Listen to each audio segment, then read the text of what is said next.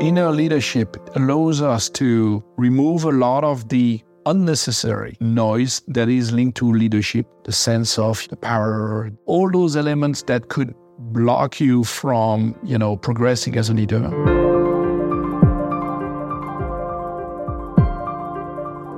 Hello, I'm Thierry Delaporte and I'm Chief Executive Officer and Managing Director at Wipro Limited. Voices of Authentic Leadership a series presented by Thomas More Partners and produced by Tutak. Let me tell you a story uh, about the journey of Wipro, the company I, I lead for the last four years. So it's a context of a radical uh, transformation of an organization that you know had something like 75 years of existence, but had been struggling for several years and needing to find back is on the way to growth and profitability, to performance, and I would say to his raison of être. And so for the last years, my focus has been to transform this organization by resetting the strategy, by redefining an ambition, by redesigning a little bit our growth path for the organization and for the employees of this organization build a new leadership team with people who had the passion to transform this organization. You need to have a special energy inside you to really drive the change every single day. And I'm talking about an organization of 250,000 employees. We needed to bring people coming with different type of experience of background of culture of knowledge and center of interest and really shaking up the place. We need people able to think out of the box. And that's the whole philosophy of the transformation. It's not fundamentally that the people who were leading this organization were wrong. It's just that there was not enough diversity to drive innovation to drive out of the box thinking, as we often say. One thing that every day more clear to me was that, you know, you processes in couple of weeks. And for that to happen, you need to have a very, very united leadership team.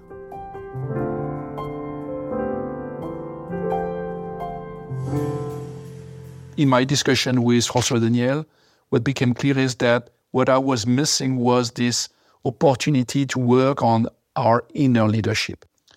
We had several sessions in Europe, in America, together with the leadership team. It's a team of 10 people plus me. And, you know, we were all at the same level. So during this meeting, there is no leader. There is not, no one plays his own role. We are just a fraction of the leadership team, all of us. And it was incredibly insightful to see how the different steps structured by you know Thomas More, we could see us addressing some sensitive points that were impacting the real quality of our leadership, what we call the inner leadership, right? And so I really remember, and I think it's been a transformational experience for every member of the team.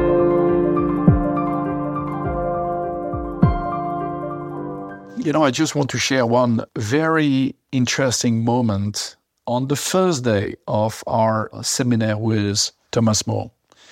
And while we were progressing as a team in a very, I would say, quiet and, you know, easy way, suddenly we had uh, Thierry, you know, one of the leader of Thomas More, coming very strongly at one of our colleagues to challenge him on one of the things he said.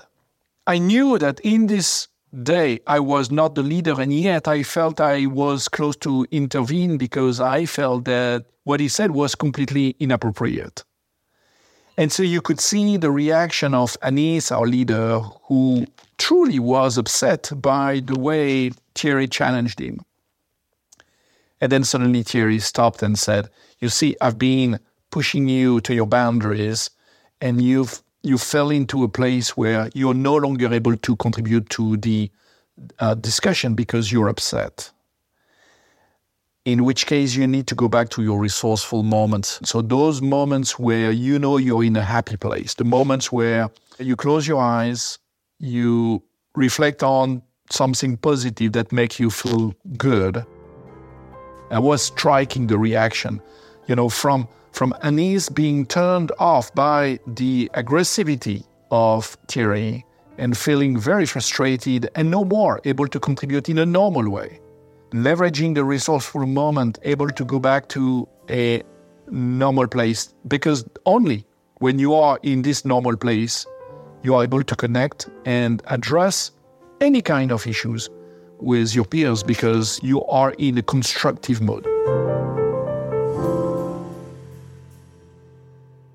My conviction is that the impact for the organization has to happen by capillarity. It has to happen from one circle to the next, to the third, to the fourth, to the fifth.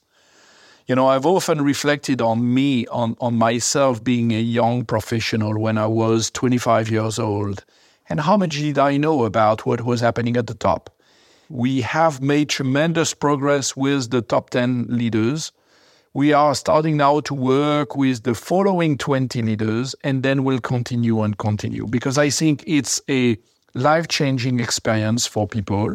It's transformational. It gets them to know better, more about themselves, but also more about others and how to behave as a leader, to be truly authentic, to show inner leadership.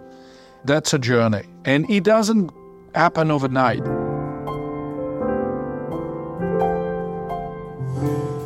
One thing I'd like to tell you, Pierre, is that inner leadership is a way to magnify the impact we have as a leader in an organization because it allows us to remove a lot of the unnecessary noise that relates that is linked to leadership the sense of you know the power the oh, you know all those elements that could block you from you know progressing as a leader and reinforce your balance as a leader. And so, my conviction after those sessions with uh, Thomas More is that everybody should go through those seminars and learn about inner leadership. It's truly transformational, and it applies to all kind of leader.